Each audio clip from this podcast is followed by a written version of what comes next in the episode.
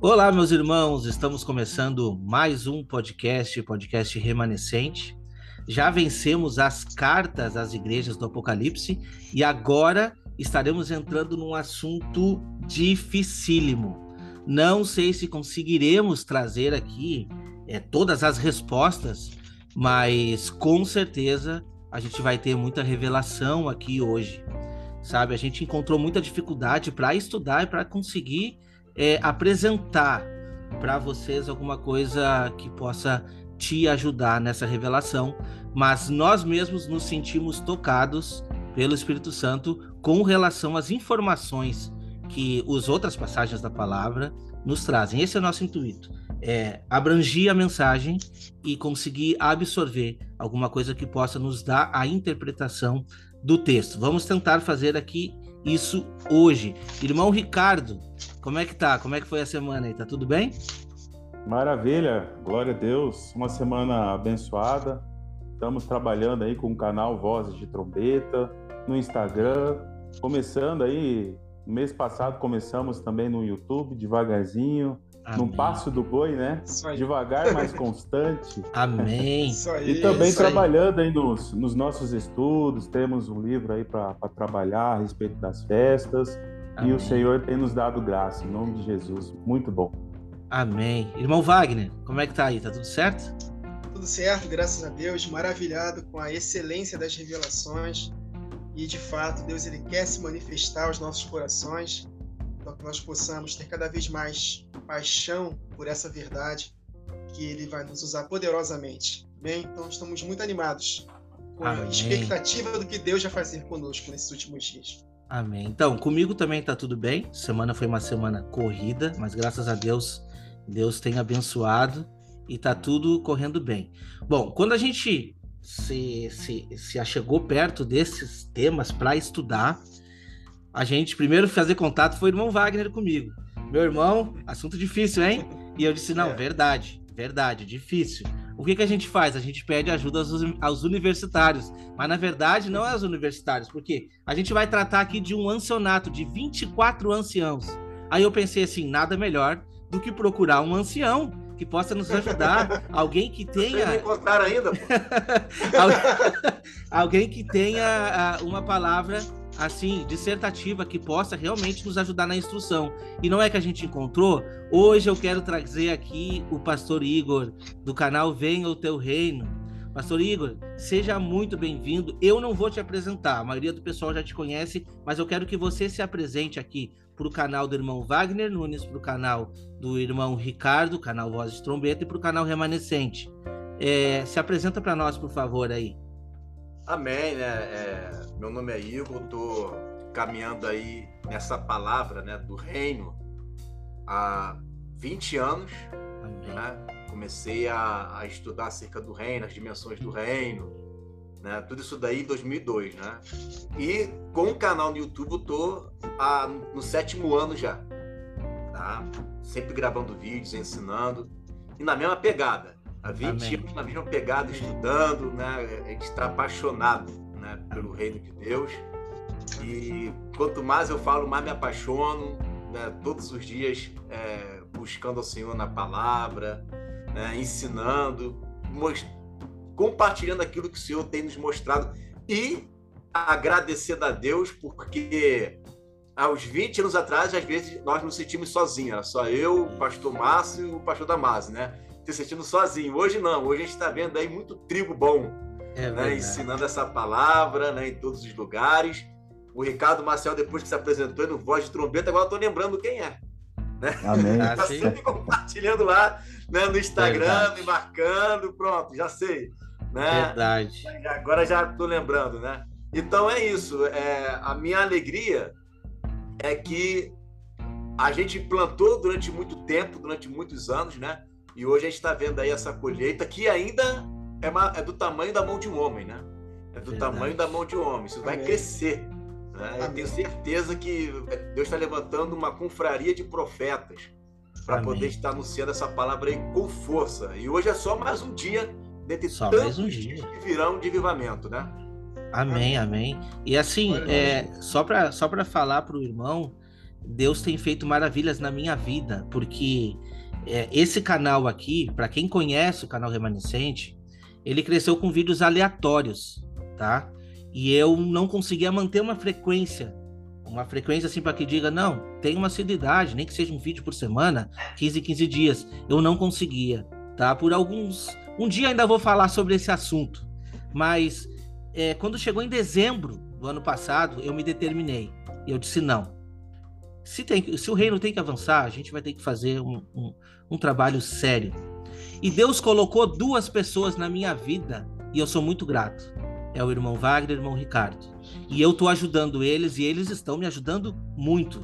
O irmão Ricardo eu encontrei no Instagram para te ver. Eu sempre digo assim: as pessoas perguntam, né? Como que eu posso fazer para o evangelho avançar? Um simples compartilhamento você está ajudando no evangelho. Entende? Uma postagem de esperança. Agora, quando eu entro no Instagram, que, que nem o irmão tinha, compartilhando mensagens tão importantes e, e assim, com tanta propriedade e sabedoria, ah, não, vou ter que conversar com esse irmão. Chamei ele, conversei, dei a oportunidade e hoje eu aprendo muito com ele. O irmão Wagner, só para você ter uma ideia, eu conheci ele é, é, praticamente duvidando dele a respeito do dom de línguas. E a gente começou ali aquele impasse, no, aquele impasse, e no final das contas, o irmão Wagner me deu uma aula de dons do Espírito.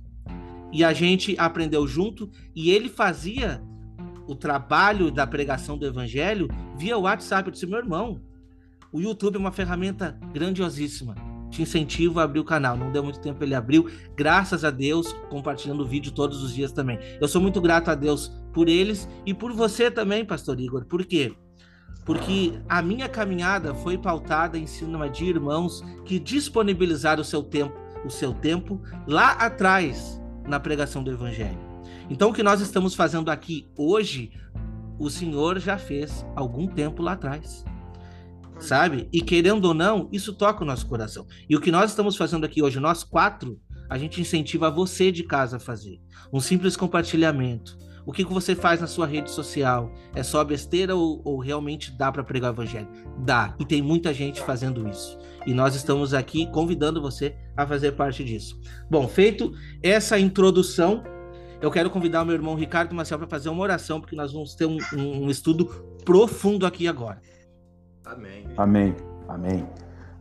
Amém. Senhor, muito obrigado por esta oportunidade. Obrigado por estarmos aqui reunidos em teu nome, Senhor. E pedimos ao Senhor que o Senhor venha dar direção a cada um de nós, não que não seja o nosso intelecto, aquilo que nós achamos, mas que seja a tua perfeita vontade, a tua palavra que vivifica, que fortifica, que alcance, Senhor, muitos corações, meu Pai. Seja uma palavra que venha acordar, Senhor, e realmente alcançar vidas, almas que sejam alcançados pelo Senhor, porque esta obra não é nossa, Verdade. Não, essa obra é do Senhor, é o Senhor que está realizando essa grande obra. Que o Senhor possa cada vez mais, Senhor, levantar pessoas nesta terra, Senhor, como atalaias do Senhor, que possam proclamar o evangelho genuíno do reino, a sã doutrina dos apóstolos nesses últimos dias, que possam ser levantados pessoas para tocar trombetas, para anunciar o teu reino e libertar muitos cativos, meu Pai, nesta prisão, neste mundo todo. Muito obrigado pela oportunidade. Muito obrigado, Senhor. No nome de Jesus. Amém. Amém. Amém. Vocês estão. É, é, depois pode cortar, né, Wagner? Você vai pode, pode, pode. Vocês estão ouvindo alguma, algum som de fundo? Tá atrapalhando nada? Não ouvi nada. Não ouvi também, tá não. tranquilo. Ah, tô, tô pensando. Não, eu, aqui em casa eu tô ouvindo ali a, te, a televisão da minha mãe. Ah, aí sim. eu fiquei preocupado de estar interferindo aqui na gravação. Tá tranquilo. Fica tranquilo. Tá ótimo, tá ótimo. Então vamos dar sequência, meus irmãos. Vamos começar o estudo do capítulo 4. O título da maioria das Bíblias diz assim: A visão do trono de Deus. E o título é muito. É, é, tem, toda, tem toda a razão esse título. Né? Esse título realmente traz o que vem trazendo o capítulo. Eu vou ler o primeiro e o segundo versículos, que diz assim: Depois destas coisas, Olhei e eis não somente uma porta aberta no céu, como também a primeira voz que ouvi, como de trombeta, ao falar comigo, dizendo: Sobe para aqui, e te mostrarei o que deve acontecer depois dessas coisas. Imediatamente eu me achei em espírito, e eis armado no céu um trono, e no trono alguém sentado. Pastor Igor, o que, o que, que dá para trazer aí sobre esses dois primeiros versos? Olha que interessante, né? Porque ele, ele já tinha sido arrebatado né, no capítulo 1, né? É. E aí agora ele parece que ele sobe mais um degrau. Né? Ele vai subindo, uma porta se abre e ele vai até uma dimensão aonde tem um trono. Tá? Foi só ele que viu esse trono. Você percebe que é como se estivesse montando o um mapa ali, né? Uhum. Então tá lá Ezequiel vendo esse trono, tá Isaías vendo o Senhor assentado no alto e sublime trono. Aí agora você vê João, não, não, não tem vários tronos tá se deslocando, né? Ele está no mesmo lugar. Exatamente. Né? Então os profetas eles estão todo todo tempo, né, contemplando isso que João contemplou agora. E aí com mais detalhes, né? E está dizendo que essa a porta aberta no céu, ele ouve uma voz de trombeta. Eu não sei como é que deve ser um, um, um audível, né? Trombeta e você entendendo né, falar, mas deve ser um som muito arrepiante, né? E ele entra né, nessa dimensão, ele sobe, né, ele se encontra ali nessa dimensão e ali ele vê um trono. Tá? E o que eu acho interessante é aqui não vai dizer isso, né? aqui não está escrito isso, mas lá em Isaías 6, né, a gente sabe que quem está sentado ali sobre o trono está vestido né, com vestes que está enchendo todo o tempo. Sim. Né? Ele está vestido, ali não fala, em Isaías 6 não fala do arco, mas em Ezequiel fala, aqui vai falar também, né? Uma visão que ele está tendo de um local como se como a gente vai ver aqui mais na frente, né? Não, não quero adiantar o assunto aqui, a gente vai falar de acordo com os versículos, né? Mas a gente vai perceber que ele está num ambiente com muitas pessoas. Uhum. Né? Você vai ver é, pessoas em cima desse local e embaixo desse local também tem. Né? E você vê ao redor. Aqui nesse texto tem trono, mas mais na frente você vai ver que não tem só trono ali. Tem trono, né? tem, tem um templo, né? tem, é como se fosse a praça principal do céu. Né? A praça principal está ali, a, a, concentração de adoração, né? Deus está ali, anjos estão ali, né? Então ele foi para um lugar privilegiado. Né? Será que esse é o terceiro céu? Né? Será que aonde ele foi que tem judeus que acreditam que existem sete céus? Né? A igreja primitiva acreditava em sete céus. Paulo fala em três, exemplo, ele subiu até ao terceiro céu. Será que esse é o último? Será que esse é o sétimo? Né? Eu sei que ele subiu além daquilo onde ele estava, mas aonde ele foi, né, é um local aonde tem ali concentrado a adoração, tem concentrado ali né, autoridades, a gente vai ver as autoridades que estão ali, olha que maravilha, né? Autoridades ali, uhum. né, diante de Deus, diante do trono, né? E quando ele se vê nesse local, né, ele começa a contemplar ali o Senhor e ele vai descrever né, a, a forma como ele está vendo ali Deus, né? Que é o, o versículo seguinte, né? Sim, exatamente.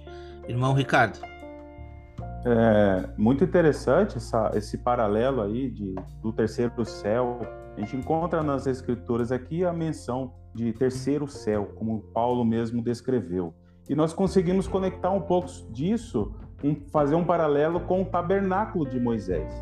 Né? Quando nós percebemos aí o, o altar de bronze, que nós fazemos essa associação lá com Apocalipse 6,9, onde as almas clamavam embaixo do altar, né, apontando ali para o Sheol.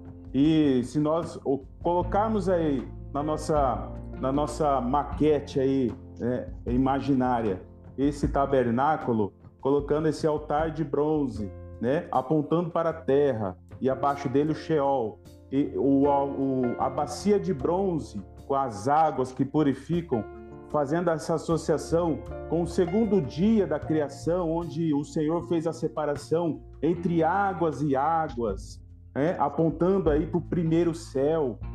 E, e João sendo arrebatado para o lugar do, dos, dos candelabros, onde nós podemos associar com o segundo céu, onde se encontra aí o lugar santo. Por isso que nós conseguimos associar a menorá nesse lugar santo com o segundo céu e podemos sim associar esse lugar santíssimo com a sala do trono, o terceiro céu, onde João foi arrebatado, né, novamente nesse, nesse, nessa dimensão espiritual. Muito interessante. E outro detalhe também é quando Satanás ele quis é, almejar em seu coração ser semelhante ao Altíssimo, dá a entender que ele teve né, é, é, essa intenção ao visualizar a sala do trono, ao visualizar o monte, o alto monte, o monte, o alto do Zafon, como está escrito lá em Isaías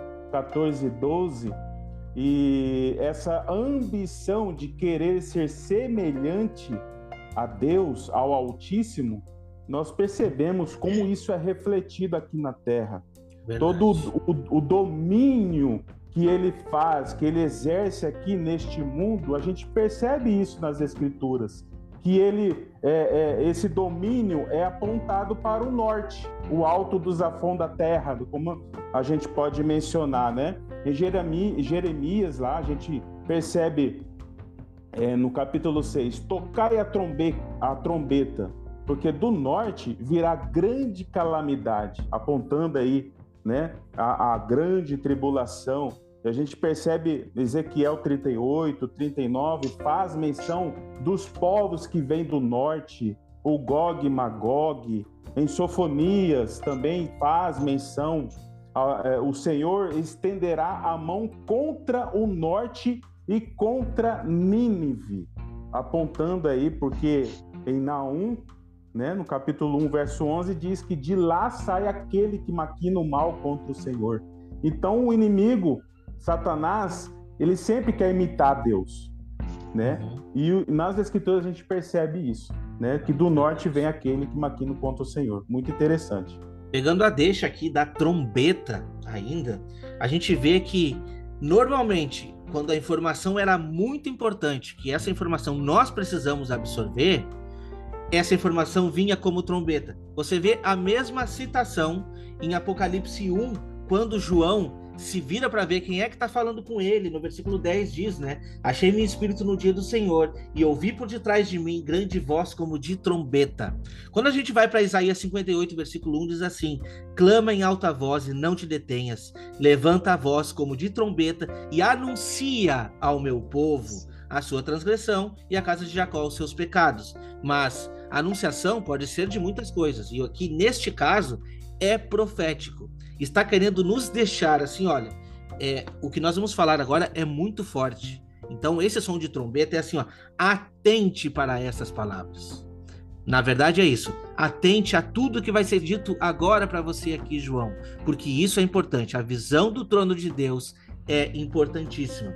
Vamos adiantar então o versículo 3 que diz assim: e esse que se acha sentado é semelhante no aspecto à pedra de jaspe e de sardônio, e ao redor do trono há um arco-íris semelhante no aspecto à esmeralda. O que, que dá para nós trazer sobre esse que está sentado no trono, Pastor Igor? É, aqui ele coloca, né? Olha só que interessante. A aparência dele é como uma pedra de um jaspe, né? Uma, uma pedra meio que avermelhada, né? E de sardônica. Essas pedras estão na Nova Jerusalém. Sim. Pedras que também estão no peitoral ali do, do, do sacerdote, né? Ele está mostrando ali o, o, ofício sacerdotal, né? Daquele que está sentado, né? E acima dele existe um arco celeste. Está esse arco estava ao redor do trono e esse arco é semelhante a uma esmeralda. Né? Então você está observando o seguinte aqui: a aparência desse que está aqui, e, aí é que está o X da questão, né? Quem é esse que está aqui? Esse é aquele que é o que fez a aliança, porque a, a, o arco da aliança lembra a aliança que Deus fez com a terra, né? Através de Noé. Ó, tá vendo ali essa aliança que eu estou fazendo com a terra? Esse é o homem da aliança. Que está ali é o homem da aliança. O que está ali é o Deus de Abraão, o Deus de Isaac, o Deus de Jacó, o Deus de Noé. É esse que está ali, é esse que foi visto por Ezequiel, é esse que foi visto né, pelo, pelo profeta Isaías. É o homem da aliança, o arco celeste. Né? A, a prova de que Deus fez uma aliança é o arco. Quando a gente olhar para o arco, a gente sabe que é ele que fez essa aliança. E esse também, além de ser o homem da aliança, era um homem que está vestido de vestes sacerdotais. Né? Tem muito mais outros versículos que vai cumprimentar essas roupas desses, deve ter lido já, né? passou Sim. por esses capítulos aí. Né? Aqui é só mais um detalhe. Né? E esse, a, a aparência dele, né? A, a, o rosto dele é um rosto que tem um fulgor, uma pedra. Né? Sim. Né? Então, esse que tem um rosto como fulgor, esse que tem um rosto né, brilhante e que se assemelha ao, às pedras do sacerdócio, esse sacerdote que está sentado no trono é o homem da aliança. É o Amém. homem que vai cumprir, tá, vai cumprir o seu propósito. Quando ele olha para então, olha que interessante, né? Ele diz assim: ó, quando vocês olharem para o arco da minha aliança, de você lembrar da aliança que eu fiz para vocês. Sim. Esse arco está 24 horas em cima do trono. Imagina. Ele o tempo inteiro está olhando para a aliança. O tempo inteiro. Aquilo não foge da mente dele. Por isso que o, o tempo todo a gente vai ver, por exemplo, em Salmos, vai estar dizendo, né? Que a, a, a sua, a, os segredos da sua aliança é para aqueles que o amam. Né? Então, a aliança que Deus fez com Abraão, com Isaac, com Jacó, está Noé incluso nisso aí também tá Davi incluso nisso aí também. Né? Você veja que a, é, são várias alianças que ele fez. Não tem só aliança abrâmica, são várias alianças. E talvez por isso, não estou dizendo que seja isso, né? E talvez por isso o arco, o arco né, celeste, ele tenha diversas cores. Verdade. Tá? Cada cor ali simbolizando uma aliança que ele fez com, com um dos nossos pais, né? Que tem a aliança davídica, tem a aliança abrâmica, tem a aliança com Noé, né? Aliança com a terra. Então Deus fez várias alianças e tudo isso fica ali, ó, na lembrança dele o tempo inteiro, né? Lembrando ele essa, essas alianças que ele fez, né? E, e, quem chega lá, quando vê o trono, vê a aliança. Verdade. Né? Vai ver a aliança logo de cara, né? Isso aí é, é, é aquele que fez a aliança, né? E é inquebrável. A palavra de Deus diz que se ele abirrogar a aliança que ele fez, ele deixa de ser Deus. Imagina. É o que é impossível. Exato. Né? É uma coisa que eu tiro daqui, né? Eu sei que existe muito mais para acrescentar aí. Não, perfeito. Irmão Wagner, o que, que pode trazer para nós aí? Então, só para complementar o primeiro versículo aqui, interessante, depois destas coisas, nós meditamos nas sete igrejas devidamente alinhadas, acesas para a última semana. E depois destas coisas, aí o Senhor se mostra como aquele que vive e reina para todo sempre, para gerar em nós confiança, porque a missão é difícil, porque Ezequiel dá para perceber que ele estava meio receoso. E no capítulo 2 de Ezequiel, depois daquela visão que ele teve do rio Quebar, muito semelhante a essa visão que João teve no trono, né? No verso 6 de Ezequiel 2, Jesus falando para ele, ó, tu, ó filho do homem, não os temas, nem temas as suas palavras, ainda que haja sarças e espinhos para contigo, e tu habites com escorpiões. Não temas as suas palavras, nem te assustes com o rosto deles, porque são casa rebelde. Mas tu lhes dirás as minhas palavras, quer ouçam, quer deixem de ouvir. Então, antes dessa missão difícil, Deus se apresenta para Ezequiel com essa glória maravilhosa. Da mesma forma para João. Assim como Ezequiel come o livrinho, João também come o livrinho. E Jesus fala para João: é necessário que profetize novamente. Ou seja, as duas testemunhas, uh, o candelabro, os sete candelabros de ouro unidos como uma só peça, formando a menorá, tem que contemplar a glória de Deus. Tem que ter essa confiança, porque aquele que vive está conosco. Então, quando nós temos a consciência dessa aliança que Deus faz conosco, nós não tememos nenhum mal. Então, é só para complementar os detalhes, os irmãos já falaram muitas verdades aqui, não tenho nem nada que acrescentar, mas somente esse detalhe aqui importante para que nós possamos compreender que Deus está conosco nessa missão. Nada vai nos causar dano na primeira metade e na segunda metade, confiantes de que Deus vai fazer justiça para nós, ainda que percamos a nossa vida ou que sejamos protegidos no deserto. Mas nós precisamos, de fato, ter essa contemplar a beleza da santidade. O salmista, ele, eu acho que ele não viu a santidade como viu Isaías, como viu Ezequiel, mas na percepção do Espírito. O salmista, ele escreveu aquele hino maravilhoso. Nós adoramos a Jesus na beleza da sua santidade. Então nós precisamos ter essa consciência em alta para que possamos ter confiança para cumprir essa missão no tempo do fim. Amém. Amém. É, só, só vou dar uma complementadinha aqui a respeito dessas pedras, antes da gente avançar. É, eu fui pesquisar um pouco no Google para saber o que, que o Google poderia me trazer a respeito dessas pedras. E, por incrível que pareça, a pedra esmeralda ela nos traz uma referência como clarão e raio. Um dos significados dela é clarão e raio, ou quer dizer, é luz, luz muito acesa, né? E por incrível que pareça, a outra pedra que se chama ali, né? É, como é que é o nome? A, a segunda Sardônio. pedra aqui. Sardônio. A outra Bíblia que eu tenho, uma outra tradução, nos traz essa, essa tradução não como sardônio, mas sim como coralina. E aí fui pesquisar coralina, nunca tinha ouvido essa palavra. E diz assim, ó, cor como de carne, carne como de carne viva. Olha só que interessante, né? A referência desse personagem que nós sabemos quem é que está assentado neste trono aqui. Mas o muito, o mais interessante que eu quero trazer é assim. A nossa dúvida aqui, pastor Igor, começou no versículo 4, que é onde eu acho que to, todos têm essa a maior dúvida a respeito dos 24 anciões e dos quatro seres viventes. Então a gente vai ler esse texto e nós precisamos muito que o irmão traga aqui, porque a gente já acompanhou alguns vídeos, mas é uma dúvida nossa também e de todos os telespectadores que estão é, ouvindo, e a gente com certeza vai conseguir chegar em algum consenso aqui. Ao redor do trono há também 24 tronos, e assentado neles 24 anciões, vestidos de branco, em cujas cabeças estão coroas de ouro do outro saem relâmpagos, vozes e trovões, e diante do trono ardem sete tochas de fogo, que são os sete Espíritos de Deus. O que, que o pastor consegue trazer para nós aqui, desses dois versículos?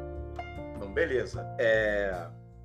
Infelizmente, né, algumas pessoas elas acabam atrelando esses 24 anciões como se fosse a própria igreja lá no céu. Tá? Não, isso aqui é a igreja adorando, né? Porque eles pega o versículo 1 que fala que foi arrebatado, a Bíblia não, nem, nem, tem essa expressão no grego. Você já pesquisou arrebatado ali, né? Eu, eu não encontrei a palavra arpazo ali no versículo 2. Diz que ele se encontrou em espírito. Sim. Né? E aí é o seguinte: eles pegam esse versículo aí e, e, e colocam como se é, ele foi arrebatado. Ainda que ele foi arrebatado, simboliza a igreja já lá no céu, né? Adorando ao Senhor. O texto não fala nada disso, tá? Mas o que o texto está mostrando é que no trono, o que, que tem ali no trono? Vamos lá. No trono não, no, é, no mar de vidro, né? O que, que, tem ali no mar de vidro? Não tem só os 24 anciãos, tem os 24 anciãos, tem os quatro seres viventes, né? Aí quer dizer então que os quatro seres viventes, eles é, é, é algo que não existe ainda, mas que vai existir? Não pode, né? Toda a visão que João teve ali é o que está acontecendo naquele momento ali, exatamente naquele momento. E ele então ele vê o número 24 ali, 24 anciãos que têm coroa, que são chamados de presbíteros, né? ancião é presbítero, né? São chamados de presbíteros, têm vestes brancas, alusão o tempo inteiro à igreja, tá? Mas não existe só esses textos que falam 24 anciãos, existem vários outros textos. E mais na frente, vocês vão encontrar, é, é, é bom falar isso aqui agora, depois vocês voltam de novo, tá? Uhum. Mas você vai ver que João, ele interage com esse anjo. Não existe nenhuma passagem na Bíblia de uma visão do futuro interagindo com, com um, um vidente, com um profeta. Então, deixa eu te interromper rapidinho, ah. porque eu assisti um vídeo seu e ah. esse ponto foi um ponto que me chamou a atenção. Porque é exatamente esse ponto que você falou.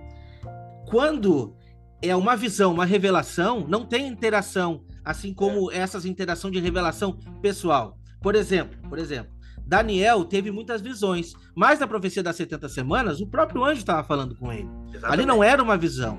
Então, esses detalhes nos ajudam a compreender os textos. E aí eu disse: opa, tem razão aqui, deixa eu perguntar isso daqui para o pastor que ele vai conseguir nos esclarecer. Pode dar sequência, pastor. Exatamente, né? Então, quer dizer, não existe uma interação da visão. Você não vê a besta conversando com João, você não vê a meretriz conversando com João. É sempre um anjo explicando. E não é só os 24 anciãos, um dos 24 anciãos que interage com o João, assim como um dos quatro seres viventes também interage, né? E aí, no caso, esse esse esse anjo, que é um anjo, é uma, uma classe angelical, esses 24 anciãos estão ali, né?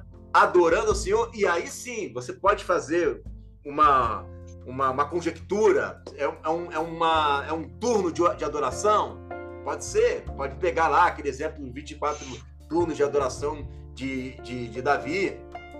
É o que eu falei no vídeo, né?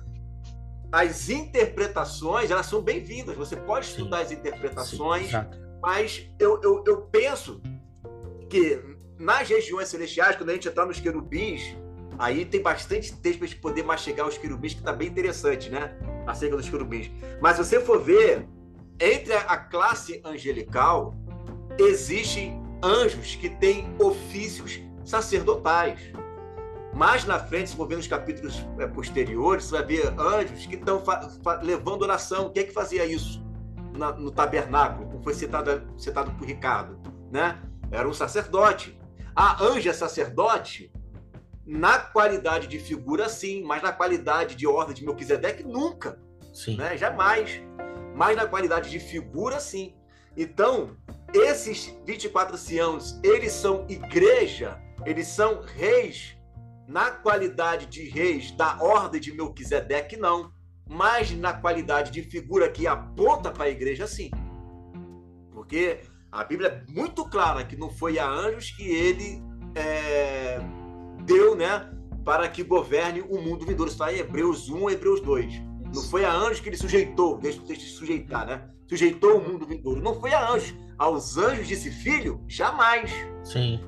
Então, não é a anjos a ordem de reinar e sacerdotar as nações. É a igreja. Já que não é para eles, o que, que eles estão fazendo ali? Fazem ofícios que lembram e apontam para a igreja, porque só a igreja ela tem essa função, como diz Zacarias, né, acerca do, do, do renovo, que ele vai é, edificar o templo como rei e sacerdote e fará ambos os ofícios. Então, o Messias ele trabalha como rei e sacerdote, e como nós somos da ordem dele, nós também somos os únicos que trabalhamos como reis e sacerdote. Os anjos não. Eles apontam, mas nenhum deles tem dois ofícios. Né? Você não vê um anjo com um ofício de coroa e um anjo com roupas sacerdotais. Né? Ao mesmo tempo. Você vê ou um ou outro. Então, eles têm muito a ensinar? Tem. Tem muito a ensinar no tocante a apontamento mas não que ele seja a igreja no céu adorando. Né? Agora, como apontamento, sim, como apontamento, você vê eles é, sempre lembrando né, a figura de uma igreja vitoriosa, que adora, composta por autoridades que vão reinar sobre as nações, né, traz essa lembrança. As conjecturas, é, se, se eles simbolizam isso, simbolizam aquilo, né, e aquilo outro, aí, desde que não, não seja uma heresia, né, fica aí a critério do, do, do, dos irmãos, né, trazer apontamentos, como eu também estou trazendo o meu apontamento. Mas acontece Sim. que a Bíblia não entra em tantos detalhes como entra nos querubins. No querubim a gente tem vários detalhes ali. Agora, dos 24 anciãos, é como se eu falasse assim, quer ver, ó? Eu fui na casa é, do Wagner e vi lá um, uma taça. E, e, só escrevi isso e fui embora. Uhum. né? E aí, por que, que ele falou a taça? Numa taça que ele ganhou do futebol, numa taça que ele ganhou, né, do, do da, sei lá, de basquete. Não, essa taça é a taça de vinho. Lembra? Eu só falei da taça e deixei você se batendo aí. É, vira conjectura, né? qualquer coisa Exatamente. que tu venha trazer. Exatamente, né? E às vezes até bate, né? Às vezes até bate, Sim. mas é, é, é, complicado a gente chegar e dizer, não é isso aqui, tem que ser dessa é. forma. Pode ser tudo, como, disse, como diz até um provérbio judaico em relação à exegese, né? É, A sua interpretação está certa e a sua também.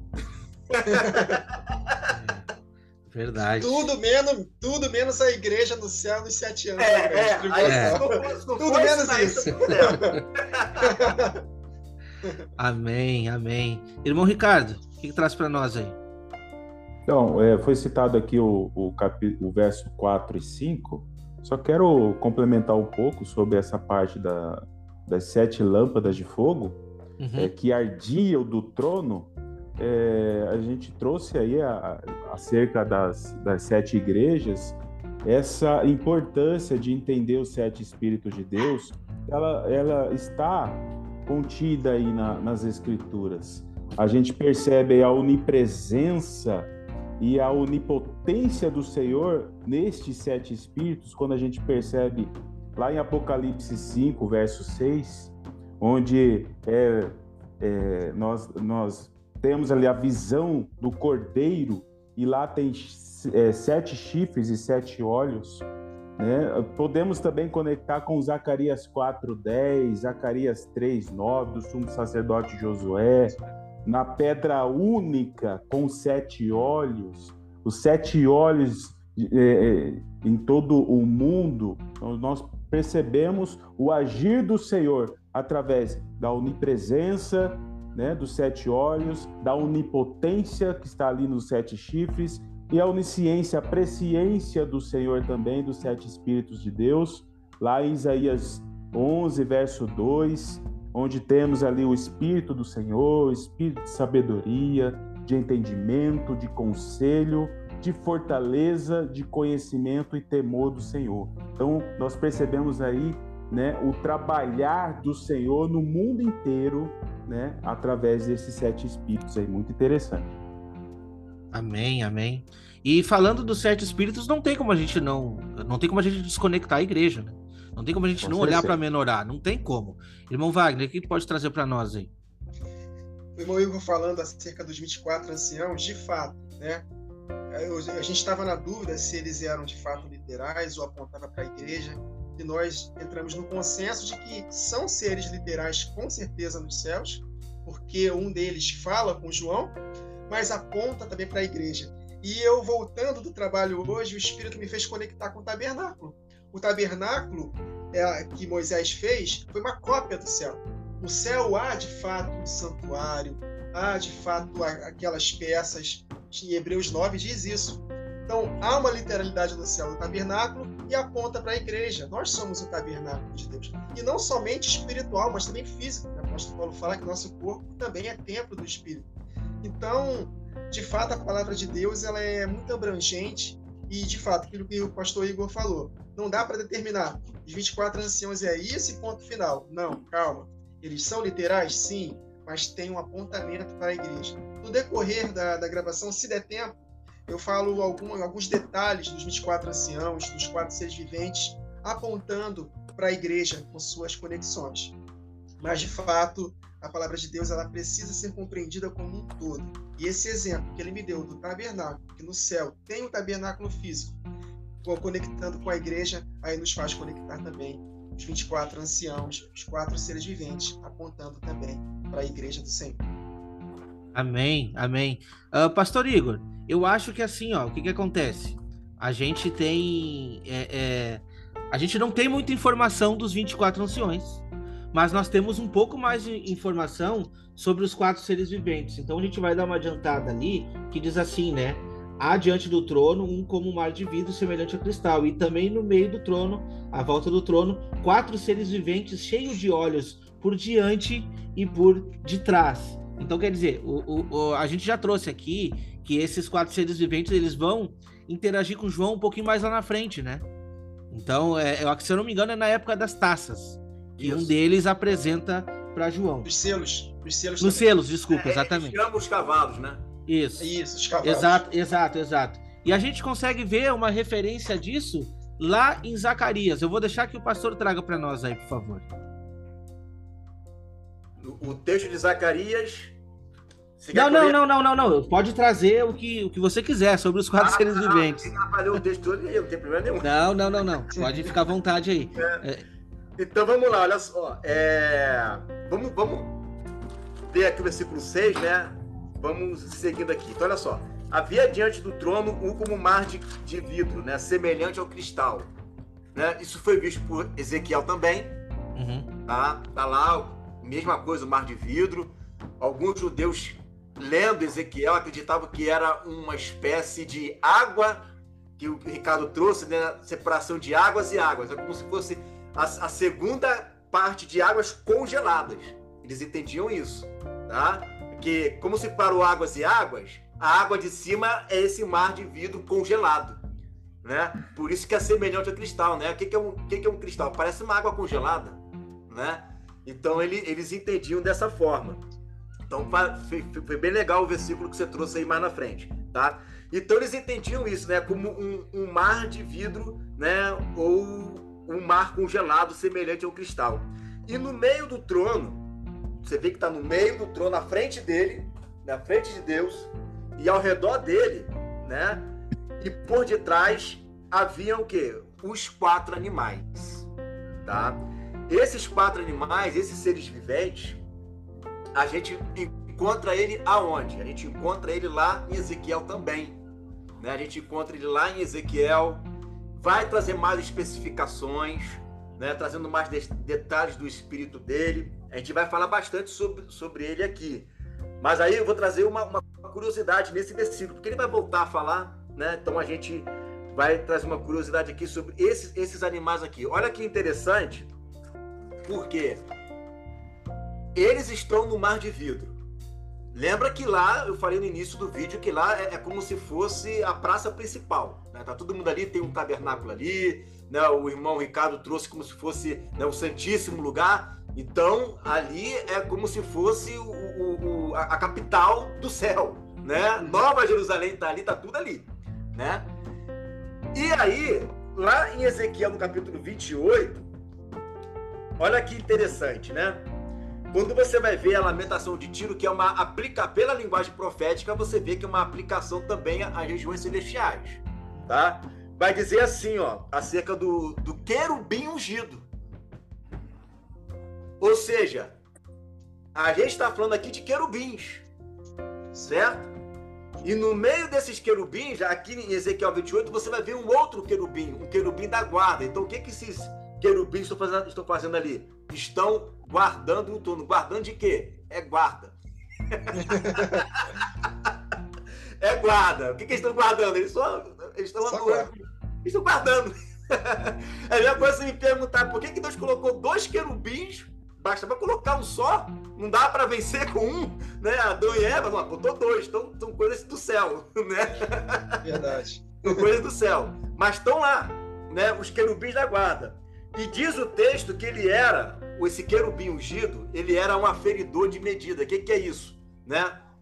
Um aferidor de medida. É como se ele fosse o principal, aquele que fosse o espelho de Deus. Não é Deus, mas você olhando para ele, você via, né? Você quer ver o poder, a minha grandeza? Deus falando, olha para esse querubim ungido. E diz a palavra que ele estava no jardim, né? no jardim de Deus. Aí olha que interessante, se isso aqui é antes da queda, ele era perfeito antes da queda, jardim de Deus, o que, que dá a entender? Que lá no céu, né, é como Deus o comparasse aquele local também como um jardim, né? E aí, o que que nós vemos? Aqui uma, só um minuto falando sobre isso, abre parênteses, fecha parênteses, né? O que que nós vemos? No momento em que a, a festa dos tabernáculos na terra, a noiva é apresentada às nações, né? E há o casamento, para onde que a igreja ela vai? Ela vai para cima do mar de vida. Vocês vão chegar lá no capítulo 6, capítulo 8, se não me engano, né? Ela vai lá para o capítulo 7, perdão. Ela vai lá para o mar de vidro e é no mar de vidro que lá em Cantares vai dizer, né, que ele, ele levou a noiva para o jardim secreto, ou seja, as núpcias do casamento, né? Teve as bodas aqui na terra e agora eles foram para o jardim secreto, eles foram para as núpcias, né? Comemorar a festa dos tabernáculos nesse mar de vidro, aonde, né, Satanás estava todo vestido de pedras, né? E essas pedras ali simboliza algum certo tipo de autoridade, como nós citamos aqui, né? Você veja que ele é como se fosse um general cheio de gema, né? Uhum. Essas pedras são essas gemas que ele tem. E é, tinha, né? Tem, mas, tem, mas agora é pro mal, né? E aí diz que ele usava pífaro. Lá no, no corpo dele tinha pífaro, ou seja, ele, fa, ele fazia o que esses animais estão fazendo hoje, que é o quê? Adoração. Uhum. Né? Eles estão adorando. E ele fazia isso.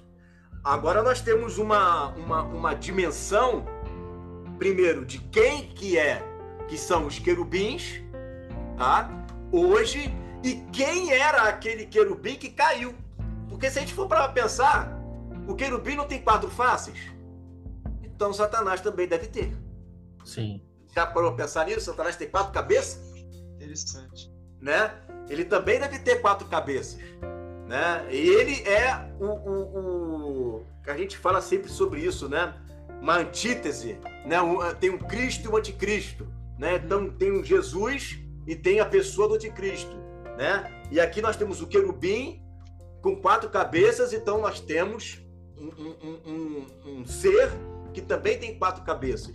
Eu estou colocando uma hipótese aqui, tá? Porque querubim é querubim, né? E aí, mais na frente, a gente vai falar sobre essa questão da, da, dessas quatro cabeças, que tem mistério aí, tá? Dessas quatro cabeças, né? Então, vou fechar aqui o versículo 6, vocês acrescenta aí, depois a gente fala sobre o mistério dessas quatro cabeças aqui. Não, tranquilo. Eu acho interessante, eu errei tá, o texto, que eu disse que, eu, que era que, que fazia conexão, não é Zacarias 1, é Ezequiel 1. Desculpa. Ah, tá. Desculpa. Porque assim, para mim, sinceramente, é um Ctrl C, Ctrl V. O que nós lermos no Ezequiel 1 Ezequiel. é o que está nos trazendo do Apocalipse 4, praticamente. Eu, não Sim, só, é. eu só não consigo ver ali os 24 anciões. Irmão Wagner, eu não sei qual é a ordem agora, mas eu vou passar para o irmão Wagner, depois o irmão, o irmão Ricardo complementa aí. É, então, só para complementar em relação à comparação das visões, no rio Quebar, ele não viu os 24 anciãos, mas viu as rodas. João, ele viu os 24 anciãos, mas não viu as rodas. Enfim, é só um detalhe. Sim. Mas o, no verso 6, ainda conectando, porque o Espírito me fez é, apontar muito para a igreja, né? Acerca do, dos animais e também dos 24 anciãos. E os quatro seres viventes, eles tinham cheio, eles estavam cheios de olhos por diante e por detrás. E conectando com a igreja, nós precisamos contemplar a glória do Senhor, a beleza da sua santidade pela fé. E está escrito em Hebreus 12 para que nós possamos olhar firmemente para o autor e consumador da nossa fé. Então, e mais para frente, quando nós formos ler os próximos versículos, esses quatro animais e também os 24 anciãos, eles davam glória, honra e uhum. ações de graças que é uma oração de louvor que o apóstolo Paulo fala depois de falar daquele mistério maravilhoso das duas casas, Romanos 11, né? Que ele fala lá, ó, profundidade da riqueza, tanto da sabedoria quanto do conhecimento de Deus. O apóstolo Paulo ele foi arrebatado ao terceiro céu, ele viu também essa glória. E no verso 36 de Romanos 11, porque dele, por meio dele, para ele são todas as coisas, a ele pois a glória eternamente. Amém. Então está tudo conectado com a adoração dos quatro seres viventes, dos 24 anciãos. Então é isso, né? Vamos dar continuidade aí. Tá bom, irmão Ricardo? Amém.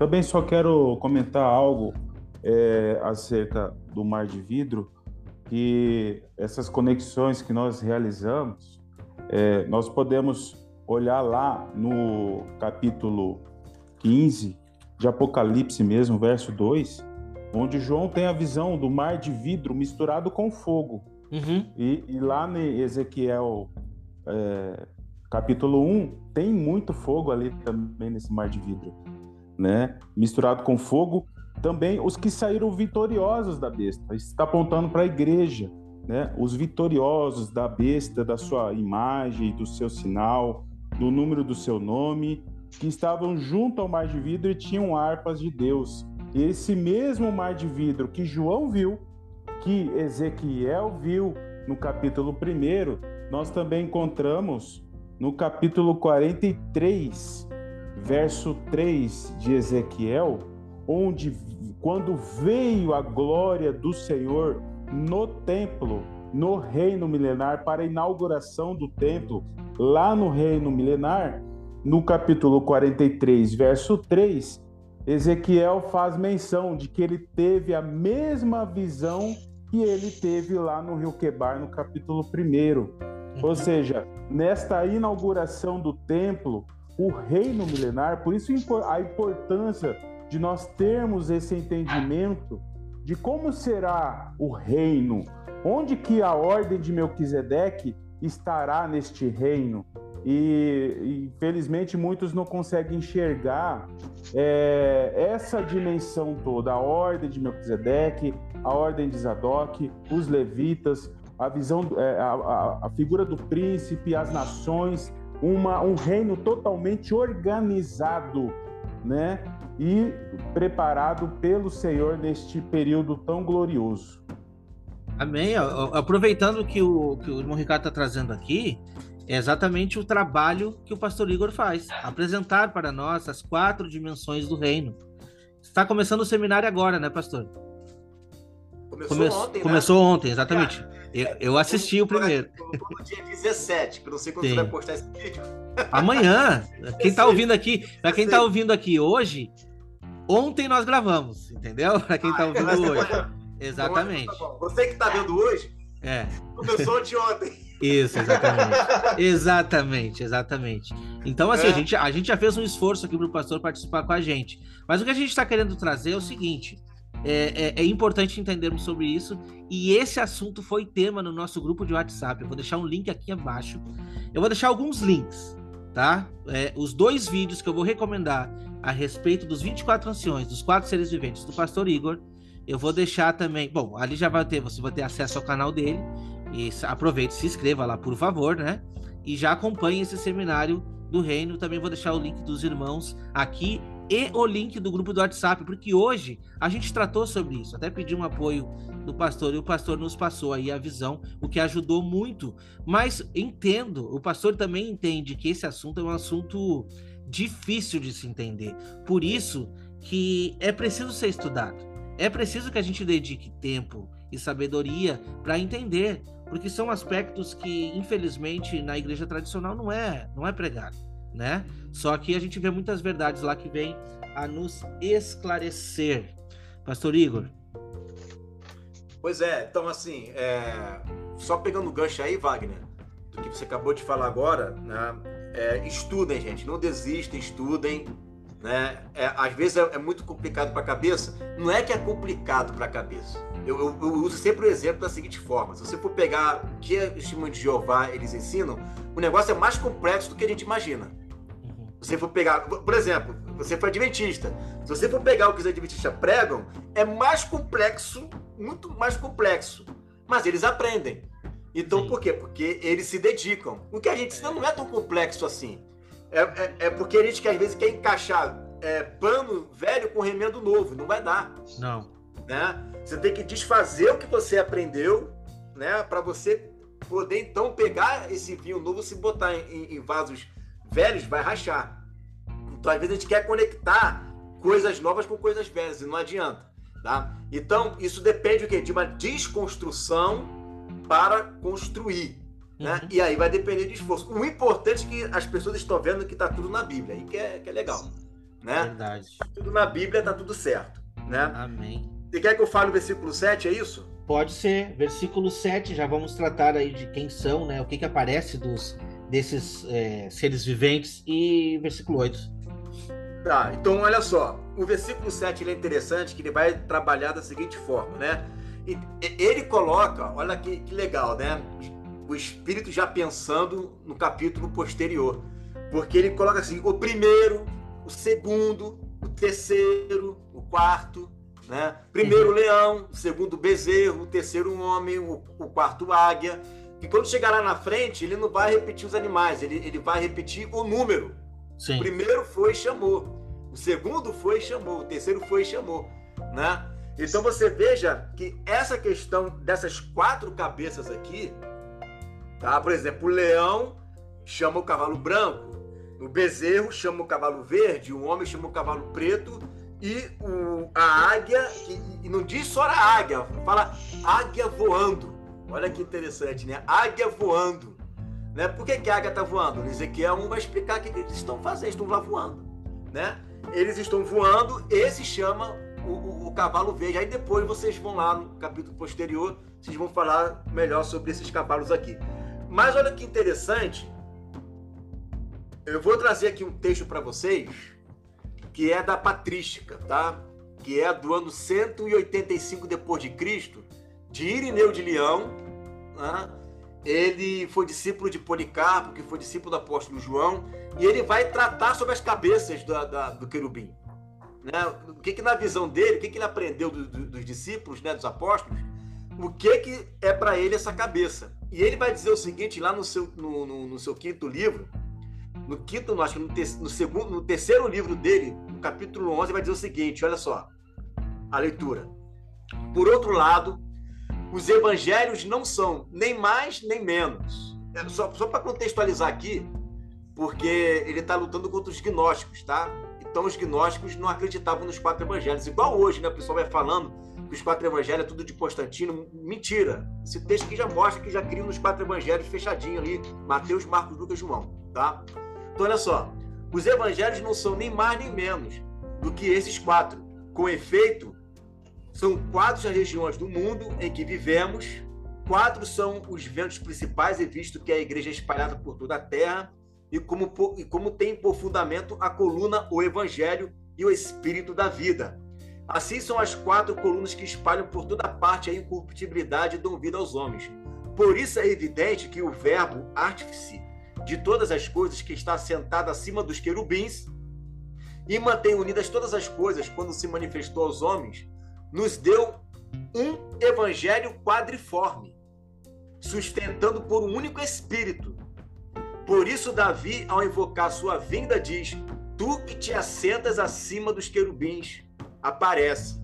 Ora, os querubins têm quatro aspectos e suas figuras são a imagem da atividade do Filho de Deus. Então, a Patrícia entendia que as quatro faces apontam para a atividade do Filho. Tá? Uhum. Aí ele vai explicar. O primeiro animal é semelhante a leão, caracterizando o poder, a supremacia e a realeza. O segundo é semelhante a novilho, manifestando sua destinação ao sacrifício, ao sacerdócio. O terceiro tem rosto semelhante a homem, o que lembra claramente a sua vida em forma humana. E o quarto assemelha-se à águia que voa, sinal do dom do Espírito que sopra sobre a igreja. Os evangelhos, portanto, correspondem a esses animais, acima dos quais está assentado Jesus Cristo. Um conta a geração preeminente, poderosa e gloriosa que tem do Pai. Com estas palavras: No princípio era o Verbo, o Verbo estava com Deus, o Verbo era Deus. E tudo foi feito por meio dele, sem ele nada do que foi feito se fez. É por isso que este evangelho está cheio de pensamentos sublimes, pois este é o seu aspecto. O evangelho segundo Lucas, portador de caráter sacerdotal, começa com o sacerdote Zacarias, que oferece a Deus o sacrifício de incenso, porque já estava pronto o vitelo gordo que devia ser imolado por causa da volta do filho menor. Mateus, por sua vez, narra sua geração humana, dizendo: livro da origem de Jesus Cristo, filho de Davi, filho de Abraão. E em seguida, a origem de Jesus Cristo foi assim. É, portanto, o evangelho da humanidade de Cristo. Por isso, Jesus é constantemente apresentado como um homem humilde e manso. Marcos por sua vez, inicia pelo espírito profético que do alto investe o homem, princípio do evangelho, conforme está escrito no profeta Isaías, dando uma imagem alada do evangelho, por isso exprime-se de maneira concisa e rápida. É o estilo profético. É assim que o próprio Verbo de Deus falava com, conforme a sua divindade e glória. Pulando aqui, é... assim é o aspecto dos animais. Igual ao, ao aspecto dos animais é a característica do evangelho quadriforme os animais, quadriforme o evangelho, quadriforme a atividade do Senhor. Né? Então ele vai dizer que os quatro evangelhos, todos eles, aliás, as quatro faces dos animais, todos eles apontam para um evangelho. Uhum.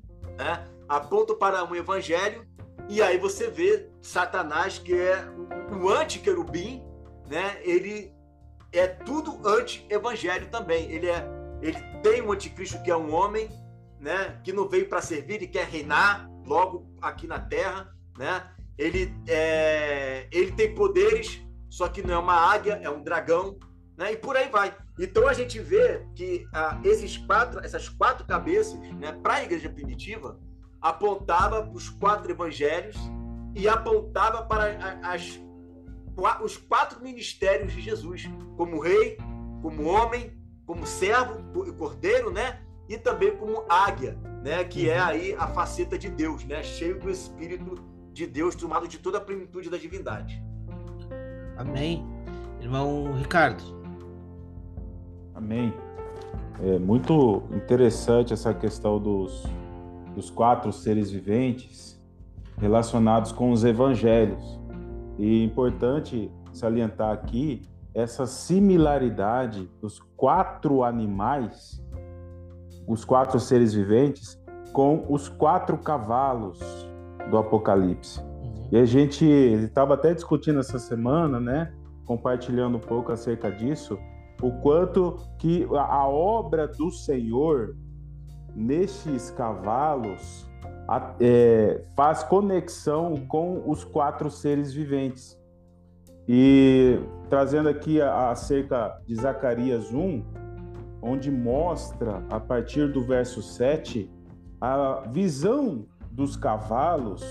E aqui eu só quero salientar o verso 14 e 15, que diz assim: quando faz menção a esses cavalos, diz assim: E o anjo que falava comigo me disse: clama, dizendo: Assim diz o Senhor dos Exércitos: Com grande zelo estou zelando por Jerusalém e por Sião, e com grandíssima ira estou irado contra as nações em descanso, porque estando eu um pouco desgostoso, eles auxiliaram no mal. Então nós percebemos essa conexão dos quatro seres viventes, porque eles é que, que faz conexão com os cavalos.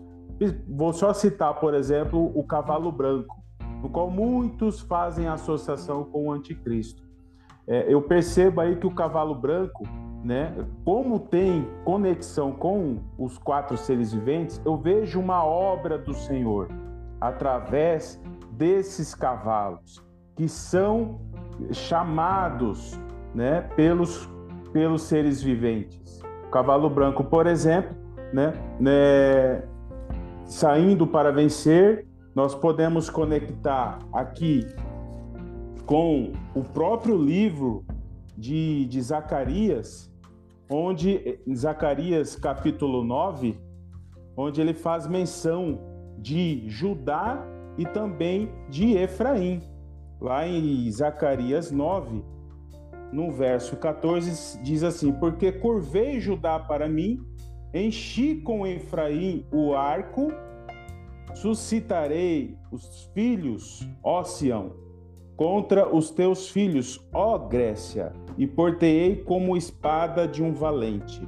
Então, eu percebo uma obra do Senhor aí, né, fazendo conexão dos quatro seres viventes com os cavalos, e aí a gente percebe que existe uma conexão muito, muito mais profunda acerca disso. A gente encontra isso no, no, nas escrituras, especificamente aqui no, no profeta Zacarias.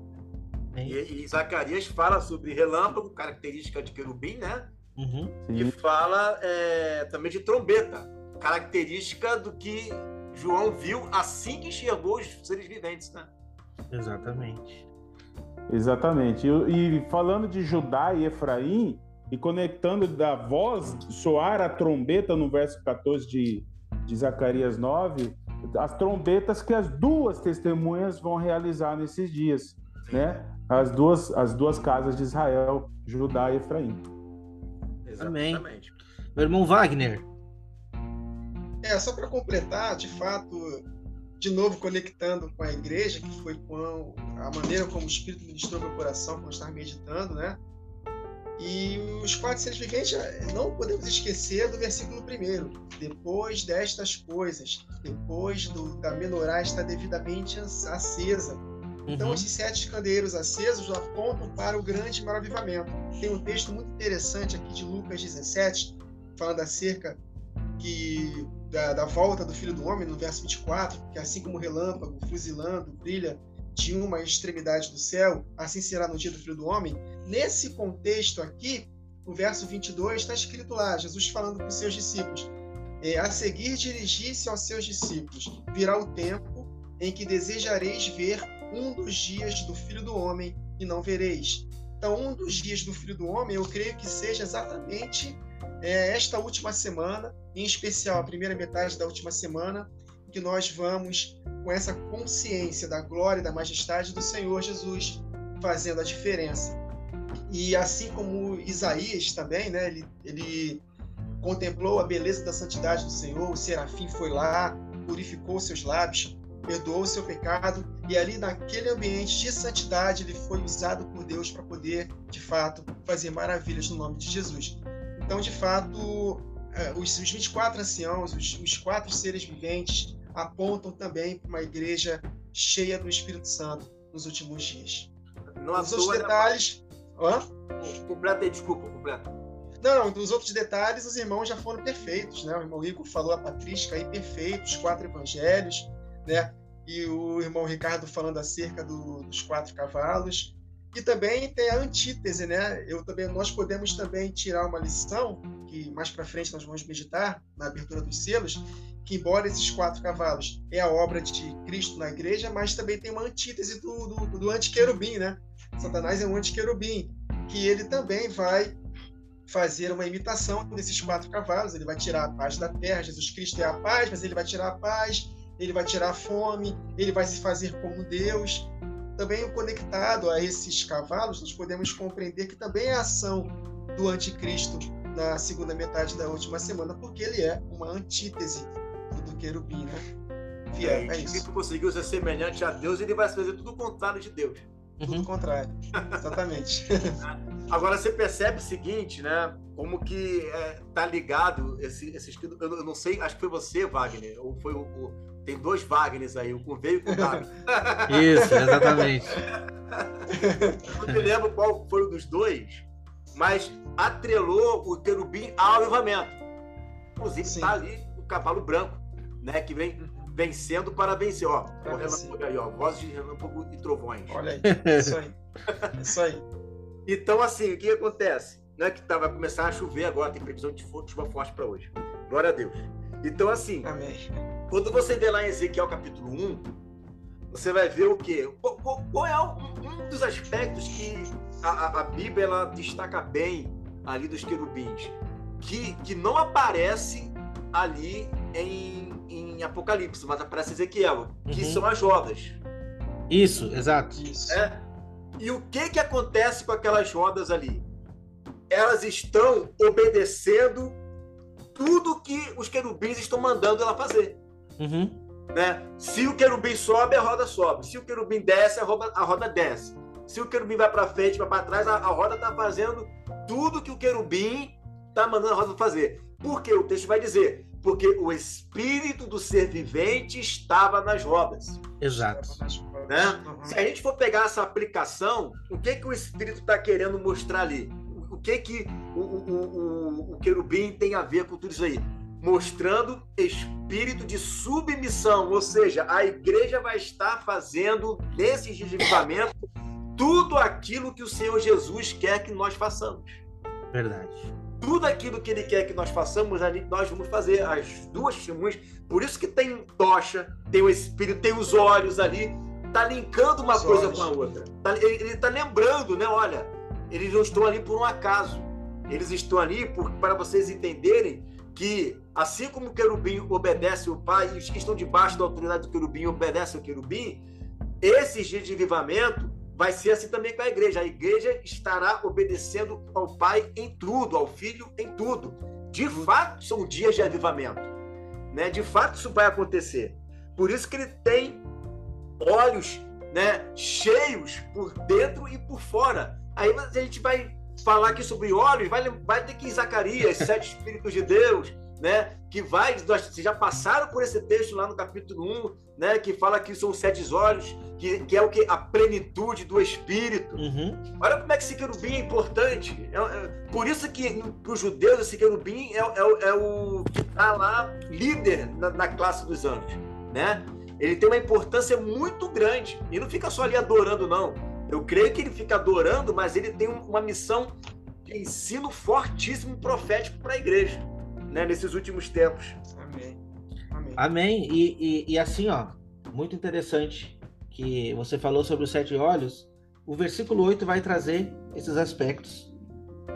Mas nós vamos deixar para o próximo episódio. Por quê? Porque nosso tempo aqui já está esgotado. Mas eu quero fazer uma reflexão aqui, tá? Olha só que importante para quem consegue acompanhar. E por que, que é importante o estudo detalhado, como a gente está fazendo versículo por versículo? A gente consegue ver uma tomada inicial aonde é, é, João tem aquele primeiro é, relapso de olhar para trás e ver uma visão do sumo sacerdote, e naquele momento ali é apresentado para ele uma visão do céu, mas só um pouquinho. Ele está mostrando Jesus com a menorá na mão, representando as sete igrejas. Aí ele diz: ah, Você viu essa menorá? Então tá. Agora envia a carta para cada uma delas, que eu vou te botar as características que elas têm, as coisas boas e vou mostrar também o que, que elas precisam melhorar. Entende? Sim. Pegou toda essa visão? Fechou. Então agora nós vamos te mostrar o trono de Deus. E o que, que a gente encontra lá? A menorá acesa. Então, é, é, fantástico. A gente não consegue, por exemplo, ah, vamos estudar só o capítulo 4. Se tu não viu os outros capítulos, tu não vai conseguir ter uma visão ampla. Então, por isso que é importante é, o estudo minucioso da palavra de Deus, e é isso que a gente pede. E eu, eu segurei aqui um, um versículo que o pastor Igor trouxe sobre as alianças, né? Por exemplo, é, é, o arco-íris, que, que, está condensando e mostrando para a gente ali as alianças de Deus com o povo. E o próprio livro de Ezequiel nos traz no, no, versículo, no capítulo 1 também, só que no versículo 28, que diz assim: ó, o aspecto do arco que aparece na nuvem em dia de chuva, assim era o resplendor em redor e era a aparência e a glória do Senhor. Vendo isto, caí com o rosto em terra e ouvi a voz de quem falava. Então, assim, sim, é, é, Jesus é esse sumo sacerdote, Jesus é este a quem está sendo referido, mas ele está mostrando uma aliança. É uma referência a nós, é uma referência à igreja. Por isso que a gente aqui está batendo sempre na mesma tecla. O que a gente está fazendo aqui é trazer você para arrependimento, trazer você para essa aliança. Essa aliança que foi prometida depois daqueles dias com, as, com a casa de Israel, com a casa de Judá. Entende? Então, quando a gente está falando de igreja, ninguém está levantando nenhuma, nenhuma placa aqui, não. Nós estamos apresentando uma igreja pura que está sendo apresentada, e olha só, nós estamos sendo incluídos, incluídos no plano de Deus. Quer coisa mais maravilhosa do que isso? Para mim, não tem. Uma inclusão perfeita no plano de Deus sabe? Então, assim, conseguir enxergar a igreja lá nos dá uma esperança. E nós estamos aqui falando de esperança. Amém. Irmão, Pastor Igor, dá suas conclusões finais aí para nós, por favor. Amém, amém. É, eu gosto muito de estudar esse texto. A gente for falar sobre vivamento aqui. é, aí vamos. Aí é um outro assunto que eu gosto muito, que é a plenitude dos filhos de Deus. Né? E isso aqui é um outro aspecto, né? É um outro aspecto. Os querubins têm tudo a ver com isso. E você vê que Jesus está ajeitando as lâmpadas, e no capítulo 4 parece que ele ajeitou. É, exato. ajeitou, exato. né? As lâmpadas estão acesas. Agora vai começar o avivamento. Né? Aí no momento que começa o avivamento, os anjos começam a dar graças, né? Começa a adorar, Aí os, é, os 24 anciãos, caramba, o avivamento está chegando, a noiva está vindo aí. Eles não se aguentam, deposita a coroa aos pés de Jesus, começa a adorar, porque quando começa o avivamento, gente, é pouco tempo, né? Quanto que falta? Então, quando o sumo sacerdote acertar, ajeitar as lâmpadas do candeeiro, é porque já estamos já às portas, né, do noivo voltar. E os céus entram em festa, os querubins uhum. passam a adorar, o, o, o, os 24 anciãos se lançam aos pés dele. Eu não creio, eu estou com uma conjectura minha, tá? Eu não creio que os 24 anciãos ficam o tempo inteiro lá, bota e tira a coroa, coloca, tira a coroa, bota. Tira... Eu não creio nisso. Eu creio que existe um momento específico da história em que eles se enchem de tanta alegria e, e, e tanta glória que eles não se aguentam e nesse momento eles vão lá e depositam as coroas aos pés daquele que está vindo para reinar. Glória a Deus. É, daquele que está vindo para reinar. Então, é, é, é, é, mais ou menos isso, né? Esse capítulo 4 é o início do fim, né? Uhum. É o início do fim. Já estamos começando a entrar na última semana de Daniel, né? E o capítulo 4 é as portas, é uma porta aberta, né? Para que isso comece Amém. a acontecer, né? Glória a Deus. Amém. Irmão Ricardo, as Amém. considerações. Quero, quero agradecer a oportunidade e fazer minhas considerações finais aqui no verso 3 aqui do capítulo, do capítulo 4, onde o Senhor tem essa semelhança de jaspe, ele cita primeiramente jaspe, depois sárdio, né? E jaspe no peitoral do juízo era a última pedra mencionada, a décima segunda pedra, e sárdio era a primeira. E nós percebemos que na Nova Jerusalém, o, o, o primeiro fundamento das muralhas é jaspe, ou seja, lá no peitoral que era a décima segunda, passa a ser o primeiro no, no, no firmamento da muralha. O que, que eu entendo disso tudo? Que o Senhor ele tem um propósito, né, de estabelecer o seu reino aqui na Terra. E o reino de Deus é contrário, ele segue na direção contrária a todos esses preceitos filosóficos humanos que estão enchendo a mente de muitas pessoas aqui nesta terra. Então nós precisamos entender a, o propósito do reino que o Senhor quer colocar em nossas vidas. E, e tudo isso é contrário o que o inimigo quer colocar em nossas vidas. Então, é, isso fez conectar, inclusive, com a passagem de, de Mateus, né, do capítulo 20, que o pastor Igor trouxe hoje aqui, a respeito de que os últimos serão os primeiros, trazendo à tona os trabalhadores da última hora.